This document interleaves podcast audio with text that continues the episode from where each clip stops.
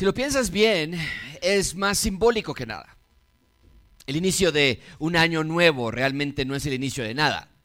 Cada día que pasa es un año nuevo, por eso celebramos los cumpleaños todos los meses del año. Como seres humanos vivimos encerrados en esta cárcel que llamamos tiempo. Dios no. Dios no tiene la limitación del tiempo, de las horas, las semanas, los años, pero nosotros sí. Los años pasan y con cada año que pasa nuestros cuerpos lo demuestran, ¿no es cierto? Si no, entonces nada más necesitas tomar una foto de hace 10 años y compararla con la que tomaron anoche. Claro que el tiempo pasa. Y cada uno de nosotros tenemos solamente una limitada cantidad de cartas que llamamos días. A cada uno de nosotros Dios nos ha dado cierta cantidad de días y la pregunta es cómo las estás ocupando tú. Porque no son tuyos, son de Dios. Te los ha dado para su gloria. Por eso el salmista dice, porque tu furor eh, ha declinado, porque por tu furor han declinado todos nuestros días, acabamos nuestros años como un suspiro, los días de nuestra vida llegan a ¿cuánto? 70 años máximo, en su mayor vigor a 80 años. Con todo, su orgullo es solo trabajo y pesar porque pronto pasa y volamos. Por lo tanto, dice el salmista, enséñanos a contar de tal modo nuestros días que traigamos al corazón que, amigos, el pasar de los años se debe hacer más sabio. Y no está hablando de una sabiduría que solo es la acumulación de conocimiento, sino que es la clase de sabiduría que se aplica a tu vida para que puedas glorificar a Dios. Ser sabios como Dios es sabio. O sea, si estamos dentro de esta limitación que llamamos nosotros tiempo, entonces que sea usada sabiamente, con propósito. Por eso, aunque en realidad hoy es un día como cualquier otro, el inicio de un año sí representa una nueva etapa, nuevos retos, nuevas oportunidades, nuevas misiones. El mundo entero ve el año nuevo como un evento celebratorio.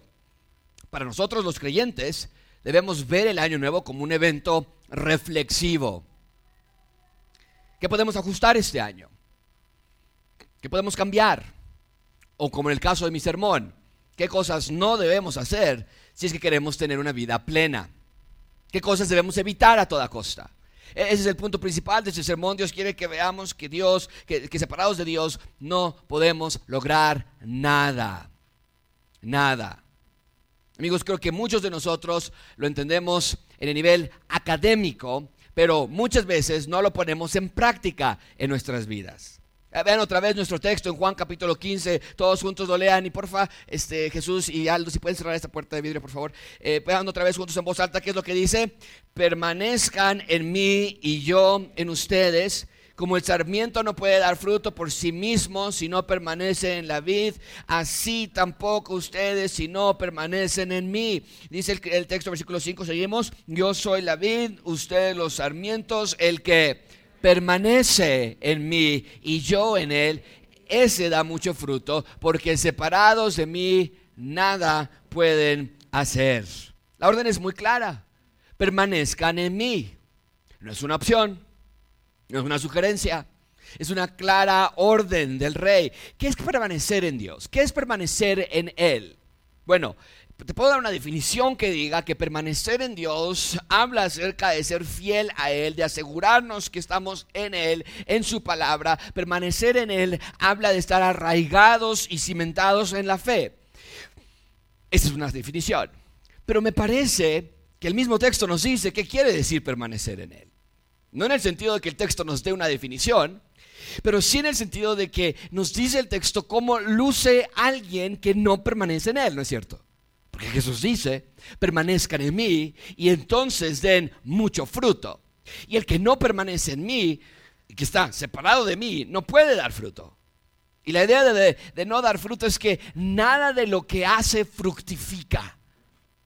Y no está hablando de que fructifique en el sentido humano de tener éxito y prosperidad y grandeza, sino que claramente el texto dice que la persona que no permanece en Dios no hace nada que dé fruto para razón eterna.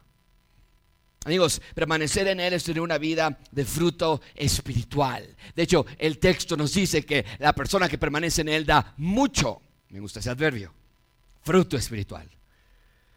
Y en temporadas como esta nos ayuda a evaluar cómo está nuestra vida. No usando el estándar de evaluación del mundo, que es cómo está nuestra vida en el sentido económico o laboral o relaciones sociales o de salud, sino que debemos evaluar cómo está nuestra vida usando el verdadero estándar del éxito, que es cómo está mi salud espiritual. Ese es el verdadero estándar del éxito. Así que este año quise cambiar un poco mi sermón y te quiero dar cinco maneras de arruinar tu vida.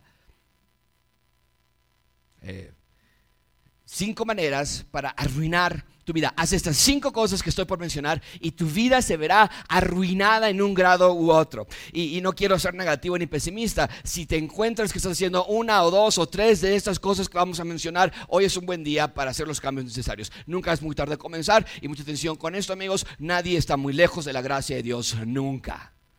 El Padre siempre está esperando por arrepentimiento genuino. Dios quiere que tengamos vida plena y bendecida que seamos felices en Él, que disfrutemos nuestros días en la tierra.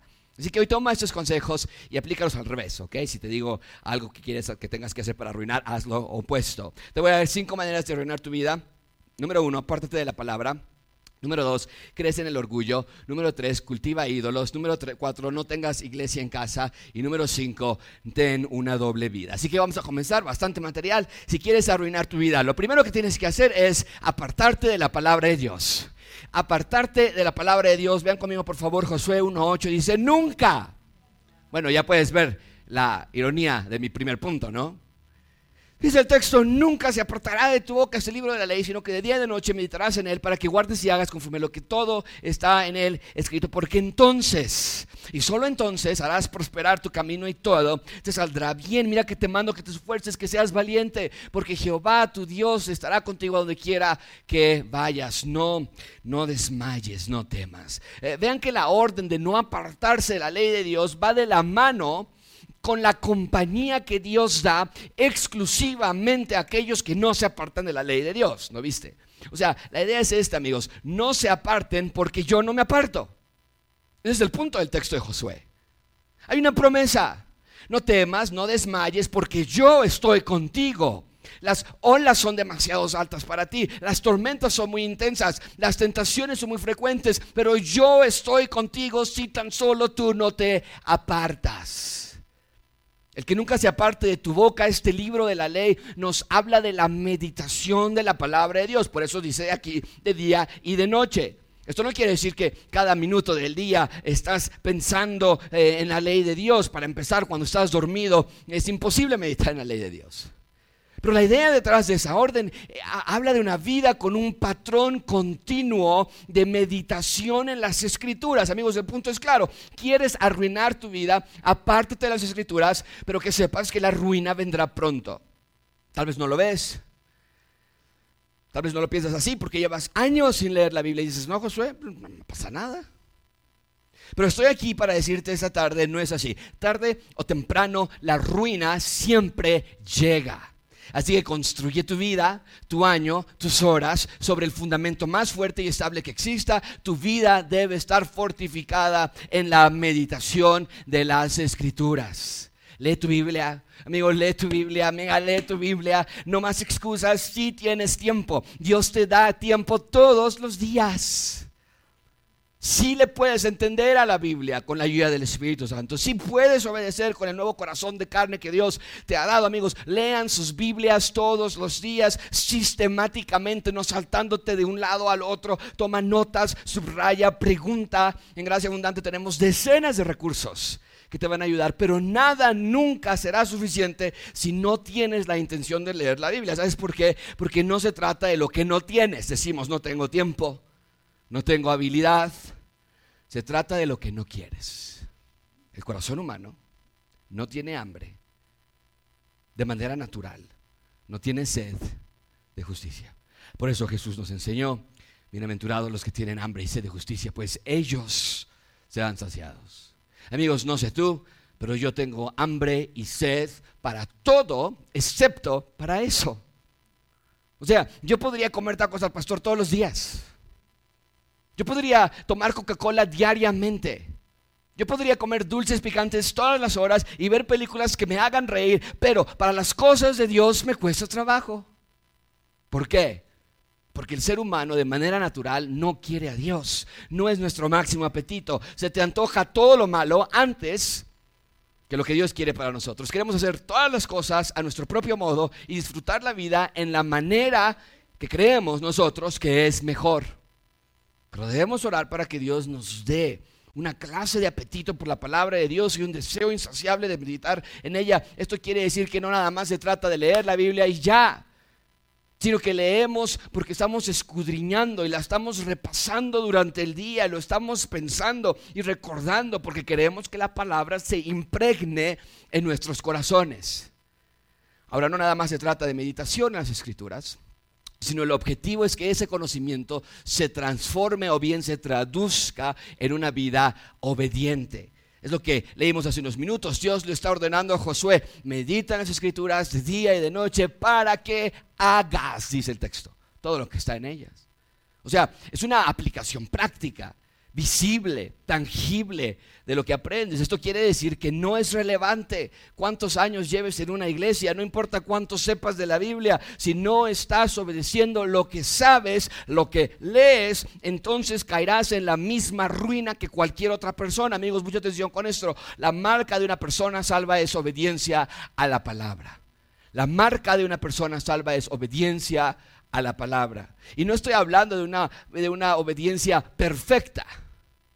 No estoy sugiriendo que solo los que siempre obedecen son salvos. Si fuese así, ¿quién puede ser salvo? Pero sí estoy hablando de una vida con ese patrón. Lo he dicho antes, Dios no espera que tengamos una vida perfecta, pero sí ordena que tengamos una vida en perfección. O sea, cada día, cada mes, cada año, nos hacemos la misma pregunta. ¿En qué área debo crecer? ¿En qué aspecto debo cambiar? ¿Qué es lo que la palabra de Dios me está mostrando hoy? De otra manera, nuestras vidas están literalmente a la intemperie. Es exactamente lo que dice Jesús en Mateo 7. Veanlo por favor conmigo y eh, lean conmigo el versículo 24, eh, todos juntos. Dice, por tanto, cualquiera que oye estas palabras y las pone en práctica, será semejante a quién? Que edificó su casa sobre la roca. Yo leo el siguiente, eh, gracias. Si cayó la lluvia, vinieron los torrentes, soplaron los vientos, azotaron aquella casa, pero no se cayó, porque estaba fundada sobre la roca. Ustedes lean junto conmigo el versículo 26, más todo el que oye estas palabras mías y qué. Será semejante a un hombre insensato que edificó su casa sobre yo leo ese versículo y cayó la lluvia, vinieron los torrentes, soplaron los vientos, soltaron aquella casa y cayó grande fue su destrucción. Y grande fue su destrucción. Amigos, sin obediencia a la palabra de Dios estás firmando tu ruina. No es cualquier cosa. Es un alto crimen juzgado con la mayor de las fuerzas. Escuchar a Dios hablar cada domingo en este púlpito y no obedecerlo es trágico. Es lo que está diciendo el texto. Iglesia, yo sé que hay personas aquí que deben ponerse a cuentas con Dios. No sé cuál sea tu situación particular, pero estoy seguro que aquí hay más de una persona que necesita obedecer lo que ya está escuchando. Sabes lo que Dios quiere para ti, lo has escuchado, lo has pensado, te lo han dicho, sabes que lo que estás haciendo está mal, pero aún así te rehusas a detenerte y hoy Dios está diciendo no más. Bien, vemos entonces que Dios ordena a Josué que medite en la ley, que le obedezca, que haga todo lo que en ella está escrita. Pero hay un elemento más que debemos evaluar acerca de la palabra de Dios. Cuando hay un aprendizaje, amigos, de la palabra de Dios, nunca es para nuestro uso exclusivo. O sea, no nos lo quedamos nosotros solamente. No guardamos lo que, lo que aprendemos, sino lo compartimos con otros. Es más, lo puedo poner incluso así. Dios quiere que permanezcamos en Él para que nosotros ayudemos a otros a que permanezcan en Él también. Es exactamente lo que Jesús dijo en Mateo 28. Vayan pues y hagan discípulos de todas las naciones, bautizándolos en el nombre del Padre, del Hijo y del Espíritu Santo, enseñándoles a guardar todo lo que les he mandado, amigos. Eso es una realidad de toda la Biblia. Los creyentes enseñan a otros creyentes. La iglesia por mucho tiempo ha sido un auditorio donde un grupo exclusivo de personas enseñan. Solo los pastores enseñan a las personas. Y no del todo está mal. O sea, como pastores sí tenemos una responsabilidad de velar por sus almas, alimentarlos con la palabra de la, de la, Biblia domingo a domingo en la predicación, pero también es nuestra responsabilidad enseñarlos a enseñar. Por eso tenemos varias oportunidades para que ustedes logren esto. Entrenamos, capacitamos a consejeros bíblicos, que es una manera de enseñar la Biblia a otras personas. También tenemos capacitaciones para mujeres. Recientemente, el mes pasado, tuvimos una capacitación para todas las mujeres. Me dio muchísima alegría que casi 30 mujeres asistieron. Y ustedes ven que nuestras clases sabatinas para hombres y mujeres durante el año que tenemos en sesiones, ustedes ven que no las enseñamos los pastores, ni las enseñamos nuestras esposas sino que hay otros hombres y otras mujeres a las que estamos y los estamos capacitando para que enseñen a otros. Amigos, la iglesia debe ser una fábrica de maestros. Y si tú tienes el deseo de enseñar, hombre o mujer, entonces acércate con nosotros. Tenemos becas que damos para aquellos hombres que quieran estudiar más formalmente una carrera de teología. Y tenemos seminarios con los que trabajamos que están en 100% en línea. Yo sé que hay muchos hombres y mujeres en nuestra iglesia que tienen el llamado a aprender para enseñar, pero la rutina y las muchas ocupaciones te tienen atrapado. Amigos, no más. mucha atención con esto. No estoy diciendo que todos los hombres se deben convertir en pastores, y mucho menos que las mujeres deben ser pastoras, porque la oficina del pastor está reservada para el hombre. Pero estoy hablando de enseñar a otros la Biblia en todos los círculos de tu vida. Que haya hombres y mujeres que pueden enseñar a otros.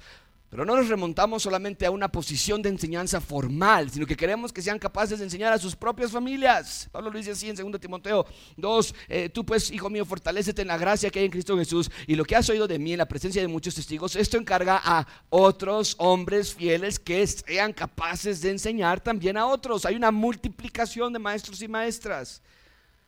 Vean lo que Pablo dice en Tito 2.3. Asimismo, las ancianas, mujeres, deben ser reverentes en su conducta, no calumniadoras ni esclavas de mucho vino, que enseñen lo bueno para que puedan instruir a otras mujeres a que amen a sus maridos y que amen a sus hijos y que sean prudentes, puras, hacendosas en el hogar, amables, sujetas a sus maridos, para que la palabra de Dios no sea blasfemada. Amigos, nuestra iglesia debe ser un lugar de decenas de maestros hombres y mujeres comprometidos a la enseñanza bíblica en todos los niveles, que enseñan en sus hogares primariamente.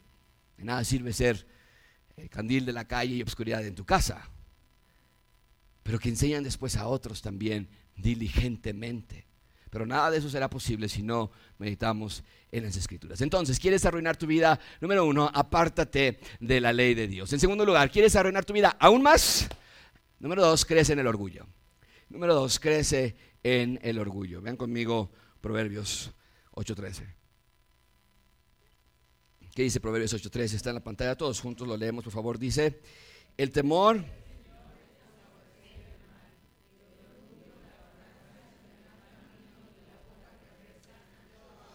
Una forma más de arruinar este año y tu vida es perseverar en el orgullo. ¿Qué es tener un espíritu orgulloso? Bueno, en un primer plano, alguien que tiene un espíritu orgulloso es alguien que piensa que siempre tiene la razón. Alguien que piensa que él siempre está en lo correcto, o ella, y que rehúsa admitir falta alguna. Pero bíblicamente hablando, esos solamente son los síntomas del problema. La raíz del orgullo es mucho más profunda que eso. Si fuera nada más el problema de que siempre piensas que estás en lo correcto, pues no sería tan difícil corregir eso y de pronto te aprendes a decir, bueno, de pronto también es mi culpa, tengo responsabilidad en el problema. No, no, no, el problema es mucho más serio que eso. Lo pongo así, amigos, la raíz del orgullo se encuentra en la idolatría a tu yo. Te amas demasiado. Amas tu manera de ser. Amas tu manera de pensar, de ahorrar, de trabajar, tu filosofía de la vida, amas tu ética profesional, amas tu imagen, amas tu palabra, tus autos, tu empleo, amas todo lo que tenga que ver contigo. Eso es el orgullo. Porque todo ese amor e idolatría propia ciega tu entendimiento espiritual para ver las cosas como Dios las ve. Una persona orgullosa, sinceramente dice, no veo en que estoy mal. O sea, ya lo pensé, ya me examiné y no creo que yo hice nada malo. Pero esa persona está sinceramente equivocada, por muy sincera que quiera ser. Amigos, quiero que vean la gravedad del pecado del orgullo. Va más allá de no nada más admitir que hiciste algo mal. Es una ceguera espiritual total obscura, tenebrosa. El amor a ti mismo endurece tu corazón a las cosas de Dios y de pronto ese amor por ti mismo controla cada esfera de tu vida. Y es como un monstruo que crece dentro de ti y que se sale de control porque entonces ya todo lo que no te convenga lo rechazas todo lo que sea adverso, lo que tú consideras adverso a tus intereses personales, lo rechazas, no gracias. Te cierras a los consejos de otros porque no te entienden, ya sé lo que vas a decir, ya sé lo que me estás a punto de aconsejar. Nadie que no piense como tú es aceptado dentro de tu círculo personal. Y empiezas a sacar a personas que te están dando consejos contrarios a lo que tú piensas. Solo buscas a las personas que van hacia la misma dirección contigo. Te rodeas de amigos, de personas que te apoyan. Ellos sí te entienden. Mucha atención con esto, amigos. El orgullo es amarte a ti más de lo que amas a Dios. El orgullo es una obsesión por ti mismo, por tus necesidades, por tus deseos, por tus sueños. Estás enamorado de ti mismo. Por eso no haces lo que Dios quiere en tu vida. Por eso las predicaciones ya no te gustan. La iglesia ya no te gusta.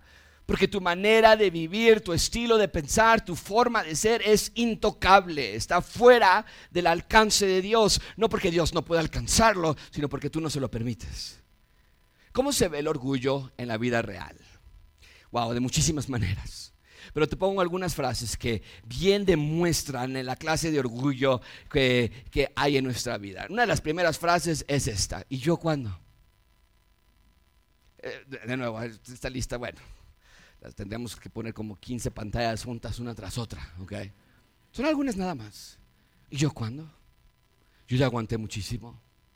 Yo ya serví a mis hijos todos estos años. Yo ya hice mi parte. ¿Y yo? Otra frase, y esto me recuerda a Malaquías, no es justo. Sí, yo sé que, yo sé que lo que Dios quiere en mi vida es esto, pero no es justo que ellos estén muy bien y yo estoy mal. Que es exactamente lo que Malaquías decía, los, los judíos de Malaquías decían, a los que no aman a Dios les va mejor que a nosotros. Bueno, esa es la idea, no es justo. No es justo lo que me está pasando a mí. Otra más, yo no creo que esté mal. Esos son síntomas del orgullo, ¿eh? No, bueno, mira, pues esa es tu manera de pensar, esa es tu manera de ver las cosas. Yo la verdad, este, yo lo veo diferente yo lo veo diferente y pues tú y yo tenemos desacuerdo y entonces eh, en inglés hay una frase que we're going agree to disagree, vamos a, acordar en, no estar de acuerdo, ¿no? No me parece bien. Yo no creo que esto que estoy haciendo esté mal. Tú no, esta es otra, a ver si dejamos si la puse, no creo que no, pero esa es otra. Tú no ves mi corazón. Yo no creo que esto está mal. Una más, yo no, yo no pienso igual a todos. Pues así les, les enseñaron a ustedes a pensar, pero yo no. No, yo soy original en mi pensamiento. A mí nada me han lavado la cabeza con esas mentiras. Yo no pienso igual que el resto de las personas. O así soy yo. Ya, esa ya es una de las, ya las cúspides del orgullo, ¿no? Así soy yo. Sabías con quién te ibas a casar, mijito. Yo te lo dije desde el inicio. No. Amigos, el orgullo, eh, mucha atención con eso. El orgullo te envenena de ti mismo. Te envenena te intoxica, te confunde, te mata. Y de pronto, es lo peor, te crees tus propias mentiras. Y dices, no, pues sí. Y volteas a ver al amigo que está igual que tú, ¿verdad que sí, amigo? ¿Y qué te dice tu amigo? Sí. ¿Crees que tienes razón? ¿Crees que te lo mereces? ¿O crees que no te lo que no se lo merece él? El orgullo es tenerte a ti en el centro y a Dios afuera. ¿Y qué dice Cristo al respecto? Que es imposible seguir a Cristo y seguirte a ti mismo. O sigues a Cristo y te sigues a ti mismo, pero no puedes hacer ambas cosas. Cristo lo dijo así en Lucas 14, si alguien viene a mí no aborrece a su padre y madre, a su mujer e hijos, a sus hermanos, hasta su propia vida. Regrésese. Ya no vayas a gracia abundante no te sirve de nada. Porque el que no carga su cruz y me sigue no puede ser mi discípulo. Nadie, nada puede tomar el lugar de Cristo en tu vida. O más bien, nadie puede robarle la legítima posición de rey a Cristo en tu vida. Ahora, ¿cuál es el antídoto al orgullo? El antídoto al orgullo es desestimarte del todo. Decir, yo soy lo peor, yo me merezco esto que me está pasando porque yo sé que yo soy la culpable de todo lo que está pasando en mi matrimonio, yo sé que yo soy el culpable de todo lo que está pasando en mi vida, yo soy lo peor, no valgo nada, dudar de ti, de tu capacidad, ser el último en todo, no tener voz nunca. No. Todas esas cosas son medidas teátricas y dramáticas que más bien exageran tu orgullo. ¿Cómo peleamos el orgullo entonces? Y la respuesta es muy simple. Humildad bíblica. ¿Qué es lo que dice Santiago 4:6? Él da mayor gracia. Él da gracia. Él da bendición. Una vida plena. A, a, los que son humildes. Dios resiste a los soberbios. Pero da gracia a los humildes. Hay una gracia especial. Reservada exclusivamente a las personas que llevan consigo una moneda que dice humildad bíblica y la ponen en, el, en la máquina de, de, gracia y les sale una gracia especial solamente a ellos. Es lo que dice el texto. ¿Qué quiere decir vivir humildemente? Vivir como Cristo lo hizo. No es que no tienes mente, no es que no tienes voz, no es que no tienes opiniones, ¿no? Porque a veces también esa es una humildad falsa, ¿no? Oye, ¿qué piensas? No, yo ya no voy a decir nada porque yo siempre digo puras tonterías y mejor me quedo callado entonces y entonces porque yo soy muy humilde. Gracias a Dios, ¿no? eso no es humildad. Pablo lo dice sí en Efesios 4.2, vivan con toda humildad y mansedumbre. ¿Y sabes cómo puedes evaluar que tu humildad es verdadera? Que puedes estar con paciencia soportándose los unos a los otros. Esa es la evidencia de que tu humildad es de la buena, no pirata. A los filipenses los dice así, a los filipenses 2, en el capítulo 2, versículo 3, no hagan nada por egoísmo, por vanagloria, sino con una actitud humilde. Sí, Pablo, pero ¿cómo? ¿Cómo es humilde? Ah, perfecto, qué bueno que preguntaron. Consideren al otro como más importante que a sí mismo. ¿A mi esposa? Más, más que yo, no, pero, no, me estás engañando. A mi suegra. Y sí te comenté lo que me hizo el año pasado, en la cena de Navidad, ¿no? No, más importante que yo mismo. Dice, no buscando cada uno sus propios intereses, sino más bien los intereses de los demás. Ese es el examen de la humildad. A los corintios les dice así, nadie busque su propio bien, sino el de su prójimo. Y a los colosenses se los dice de esta manera, nadie busque su propio bien, sino el de su prójimo. Eh, perdón, colosenses, entonces ustedes como escogidos de Dios, santos y amados, revístanse de tierna compasión, bondad, humildad, mansedumbre y paciencia. Amigos, el orgullo destruye toda relación social. Por orgulloso no puedes hablar con tus padres para pedirles perdón. Por, el orgullo que tienes en tu corazón no puedes admitir que la manera que le hablas a tu esposa está mal.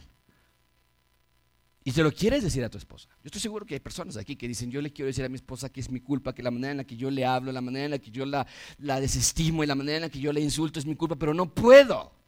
Me da pena. Eso se llama orgullo. Por el orgullo no puedes admitir que no quieres perdonar a tu cónyuge. El orgullo te hace pensar que Dios no sabe, que te va, que no te va a pasar nada si le desobedeces. Por el orgullo peleas todo el tiempo con tu esposa. Porque exiges y demandas que tu voz sea escuchada. Por el orgullo piensas que tu esposo no sabe ser la cabeza de la familia. Por el orgullo no quieres hacer tu parte en tu familia. Por el orgullo no lees tu Biblia porque piensas que no lo necesitas. Por el orgullo no pides perdón y no otorgas perdón. Por el orgullo piensas que tú sufres más que nadie. Por el orgullo crees que nadie te trata bien, que todos te menosprecian. Por el orgullo no te humillas ante Dios y mucho menos te vas a humillar ante otros amigos. El orgullo construye un gran trono dentro de ti y te sientes allí y la humildad bíblica es el antídoto del orgullo. La humildad te limpia del orgullo porque impregna en tu corazón la idea de que tu esposo es más importante que tú, que tu esposa es más importante que tú. La humildad te enseña que Dios es más importante que tú. Hay frases como es que quiero que me escuche. Es mucho pedir que me quiero que me entienda. Siempre se hace lo que ella quiere. Ellos no me comprenden, ellos no me aman, no, no se vale cómo me tratan, ya fueron... ¿Hasta cuánto tiempo tengo que aguantar esto? Todas esas frases son borradas de nuestro vocabulario porque nuestra humildad pone nuevas frases en nuestro corazón y ahora es, no se trata de mí, no importa lo que piensen de mí, No importa si no reconocen lo que yo hago, yo solamente quiero glorificar a Dios con mi vida. Amigos, odien el orgullo tanto como Dios odia el orgullo. Bien, ¿qué más? ¿Quieres arruinar tu vida? Entonces ahora también, número tres, cultiva ídolos. Cultiva ídolos en tu corazón. Ven conmigo, capítulo 6 de Lucas. Lucas 6, 44 dice la palabra de Dios, cada árbol por su fruto se conoce. Porque los hombres no recogen higos de los espinos, sería ilógico, ni vendimian uvas de una zarza. El hombre bueno, del buen tesoro de su corazón, saca lo que es que. Y el hombre malo, del mal tesoro, saca lo que es malo, porque de la abundancia del corazón habla la boca. Amigos, mucha atención aquí. El corazón es una fábrica de ídolos. El corazón es una fábrica de... A eso se dedica tu corazón. Pensabas que el latido era para bombear la sangre, no es cierto. Estoy aquí para decirte que estaban bombeando ídolos. Todo el tiempo. Todos los días nuestro corazón produce ídolos. No se trata de, bueno, igual y yo tendré ídolos, no. Se trata de cuáles son mis ídolos, que ya tengo, que ni siquiera me sabía. En Gracia Abundante trabajamos este, este, tema semanalmente, porque una de las columnas vertebrales de la consejería bíblica es justamente los deseos o ídolos del corazón. Porque Jesús fue claramente abierto en explicarnos que de la abundancia del corazón habla la boca. Es decir, tu conducta, lo pongo de esta manera, es determinada por los deseos de tu corazón. Tu conducta es determinada por los deseos de tu corazón. El corazón es el órgano regulador de tus emociones. Y la Biblia es clarísima en este punto. Tú estás cuidándote del cártel Jalisco Nueva Generación, te estás cuidando del cártel Sinaloa o de los pandillas que están en tu colonia, dice Dios, no, no, no, cuídate de tu corazón. No hay nada más engañoso que tu corazón. ¿Cómo puedo saber si mi corazón tiene ídolos? Muy fácil. Ve la conducta de tu vida. ¿Cuáles son algunos síntomas de idolatría? ¿Cuáles son algunos síntomas de que tienes deseos internos que nos apuntan hacia un ídolo en tu corazón? Te doy este cuadro para que veas algunos síntomas nada más. Este es un cuadro muy pequeño, un puñado de síntomas nada más, pero algunos síntomas de idolatría. Enojo, ira, ansiedad, depresión, flojera. Wow. Creo que todos batallamos con algunos de estos síntomas, ¿no es cierto? Ahora, ¿qué acusamos de estas cosas? El enojo es la culpa de mi esposa, la ira es la culpa de mis hijos, la ansiedad es la culpa del tráfico, la depresión es la culpa de mi trabajo y la flojera es la culpa de que trabajo mucho y entonces no tengo ganas de hacer nada los fines de semana. Eso es lo que nosotros pensamos. Dice Dios, no. Cada uno de esos síntomas se encuentra su raíz neurálgica en un ídolo del corazón. Eh, y ahorita puedo platicar un poquito más de eso. Eh, algunas otras síntomas de que hay idolatría en tu corazón, lascivia, pornografía, adulterios. Nosotros decimos, ah, la lascivia es la culpa de las mujeres que se visten mal, la pornografía es la culpa de mi tío que me enseñó cuando estaba muy chiquito en mi primera revista, los adulterios es la culpa de mi esposa que me trata mal y por eso entonces necesito buscar a otra mujer. Dice Dios, no. Ahora, hay factores externos que consideramos nosotros en la, consejería bíblica. Claro, un matrimonio que tiene dificultades en su relación, no hay intimidad, no hay comunicación, desde luego va a ser más propenso a ciertos de estos pecados. Pero solamente son factores que tocan a la puerta, no están provocando el pecado. Eh, algunos otros eh, síntomas de idolatría, vean por favor, anorexia, bulimia, inseguridad de imagen,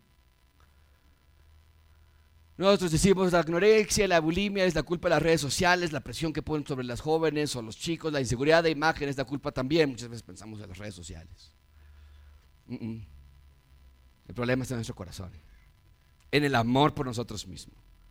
¿Qué es lo que queremos que las personas vean cuando nosotros caminamos dentro de un lugar? ¿Y qué es lo que ves tú cuando te ves en el espejo? ¿Y, qué, ves tu cuerpo? ¿Y, y qué es lo que tú esperas despertar en tu propio cuerpo cuando te estás viendo en el espejo? La mañana. Algunos otros síntomas, peleas abnormales de matrimonio. Y le pongo ahí entre entre comillas, obviamente ninguna pelea es normal entre matrimonio, ¿ok? Es como, ah, hoy nos peleamos, pero fue de la normal, no pasó nada, ¿ok? Pero cuando refiero a abnormal, ya estamos hablando de algo fuera de lo común. Es semanal, diario, eh, violencia, gritos, en fin, ya es algo que va más allá de un disgusto porque llegamos tarde a la iglesia hoy. Eso habla acerca de, y, la explicación nosotros podríamos decir es que estamos peleando mucho porque él no me entiende, porque ella no me escucha. Son muchos años de esperar, dice Dios, no, no es cierto. La culpa está en tu corazón, en el corazón de ambos, obviamente. Eh, una última más, envidia, gratitud, insatisfacción, nunca satisfecho. La envidia, nosotros decimos, es la culpa de la hermana que está de presumida. Si no estuviera de presumida, yo no quisiera eso. Pero hasta me vino, hasta me dijo, mira, mis zapatos te gustan, están padres, ¿verdad? Y eso me despertó a mí un deseo de, ay, qué malvada. Ingratitud es lo mismo, ¿no? Este, yo no invito a nadie a mi casa porque está bien fea, y, ah, pero ahí la suegra cada rato nos invita a su, a su ex hacienda que está en San Miguel de Allende y entonces nos quiere humillar, ¿no? Y aquí este flojo esposo no nos quiere comprar una casa más grande, ingratitud, nunca satisfacción, va de la mano. De nuevo amigos, esto es un puñado de síntomas, pero el corazón es un productor enardecido de deseos carnales, frases como, ya no aguanto a mi esposo, ya no sé qué hacer, ya llegué hasta acá, no sé qué significa hasta acá. Y luego aparte los mexicanos que estamos más chaparritos que los gringos, o sea, ¿qué? Siempre es lo mismo. No siento ganas de nada, creo que no le caigo bien a nadie, nada me llena, no sé qué es ser feliz, me hacen enojar todo el tiempo. Todas esas frases demuestran que tu corazón tiene deseos incorrectos. ¿Qué debemos hacer al respecto? Muy simple. Identifica el ídolo de tu corazón. Identifica el ídolo. Las misericordias de Dios identifiquen el ídolo que hay en su corazón. No hay más. Si no sabes qué ídolo tienes, ¿cómo puedes pelear ese deseo incorrecto? ¿Cómo puedes hacerle frente a tu problema? ¿Cómo identificas el ídolo de tu corazón? Bueno, nos toma semanas en, un proceso de consejería para revisar cómo identificar tu ídolo del corazón, pero te puedo dar la versión abreviada. Usa la palabra de Dios en tu vida. Por ejemplo, para agarrar a uno de los que están aquí, cuando hay ansiedad, eh, cuando hay miedos, cuando hay angustia en tu vida, ¿Cómo puedes identificar el ídolo de tu corazón? Bueno, lo primero que tienes que hacer es sentarte y pedir a Dios sabiduría. Y decir, Señor, por favor, ayúdame a entender por qué mi corazón está tan temeroso. Puede ser miedo a morir. ¿no? De que es que yo tengo miedo de que me vayan a asaltar, tengo mucho miedo de que vayan a asaltar a mi hijo, tengo mucho miedo de que vayan a asaltar a mi nieto, es que como nos asaltaron hace 10 años, como nos asaltaron hace 5 años, en fin, tengo ese miedo y me congela y tengo ataques de pánico. Ok.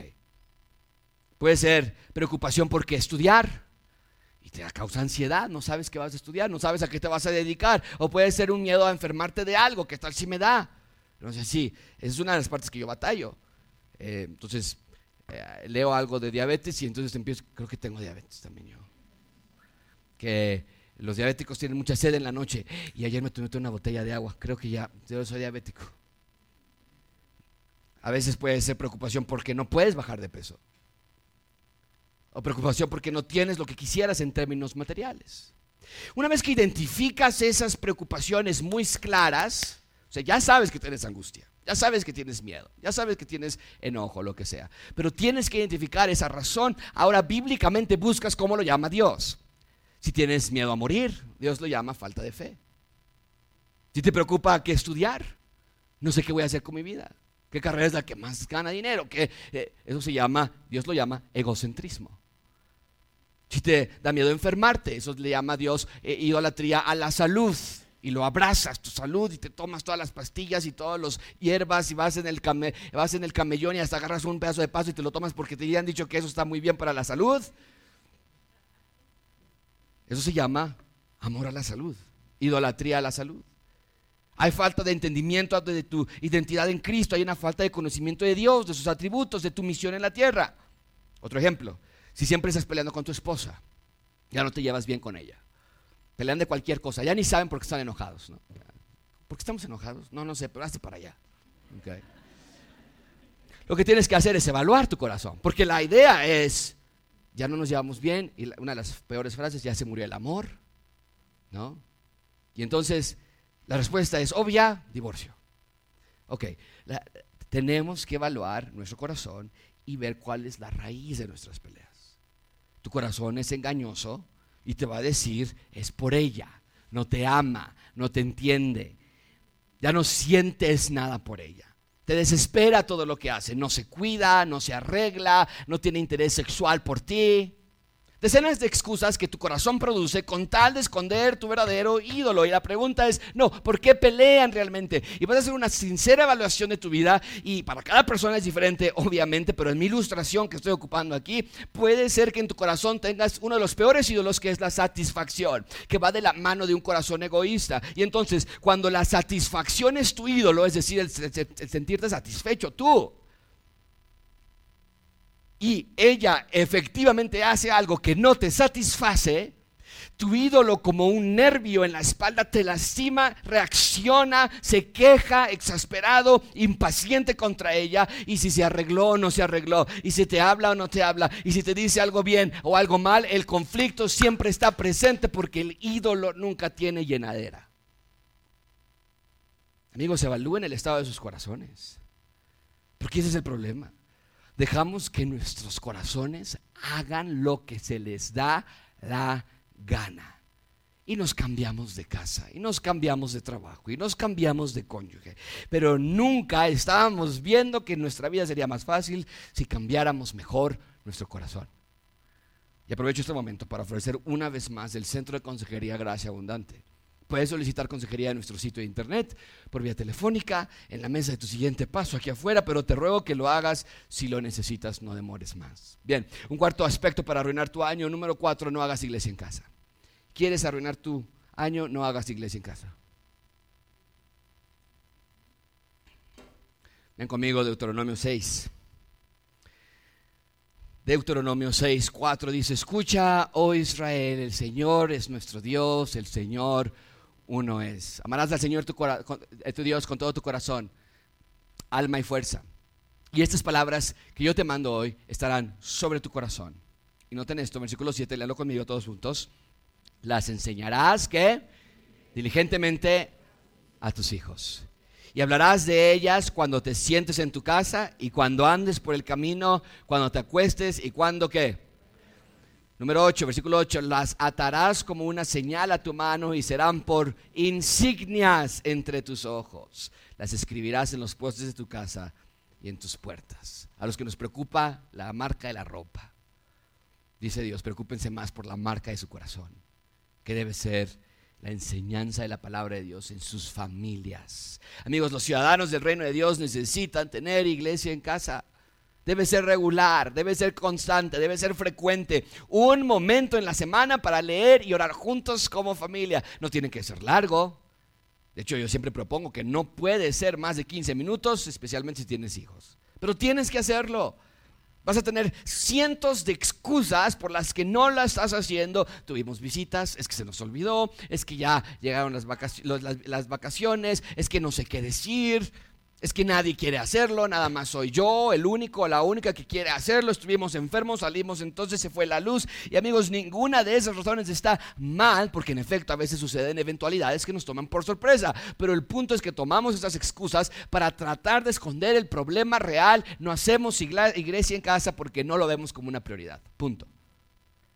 Y en gracia abundante no me voy a cansar de decirlo. Los hombres y mujeres de gracia abundante tienen que enseñar en sus casas. No es suficiente venir a la iglesia los domingos. Si el papá o esposo es creyente, tienes que enseñar la Biblia en la semana. No es opcional, no es una invitación, no es una sugerencia, es tu labor. Si el papá o el esposo no es creyente, entonces es el trabajo de la madre. Haz tiempo y ten iglesia en casa, es una, es una familia que centra sus vidas en la palabra de Dios, porque una familia sin iglesia en casa va a ser una familia débil en la fe. Hay una bendición especial para los que toman este punto con diligencia. Y no importa si tu esposa no quiere hacerlo, ese no es el requisito. No importa si tus hijos no quieren hacerlo, ese no es lo que se necesita. Hazlo de cualquier manera, sé diligente, sé responsable y comprometido a tu labor. Iglesia, en casa es elemental para tu salud espiritual. Así que si aquí hay familias que en este momento tú dices, ouch, eso no está fallando, hoy se acaba. Y no importa de quién fue la culpa. Si cada día de la semana es imposible, entonces tu semana está mal acomodada.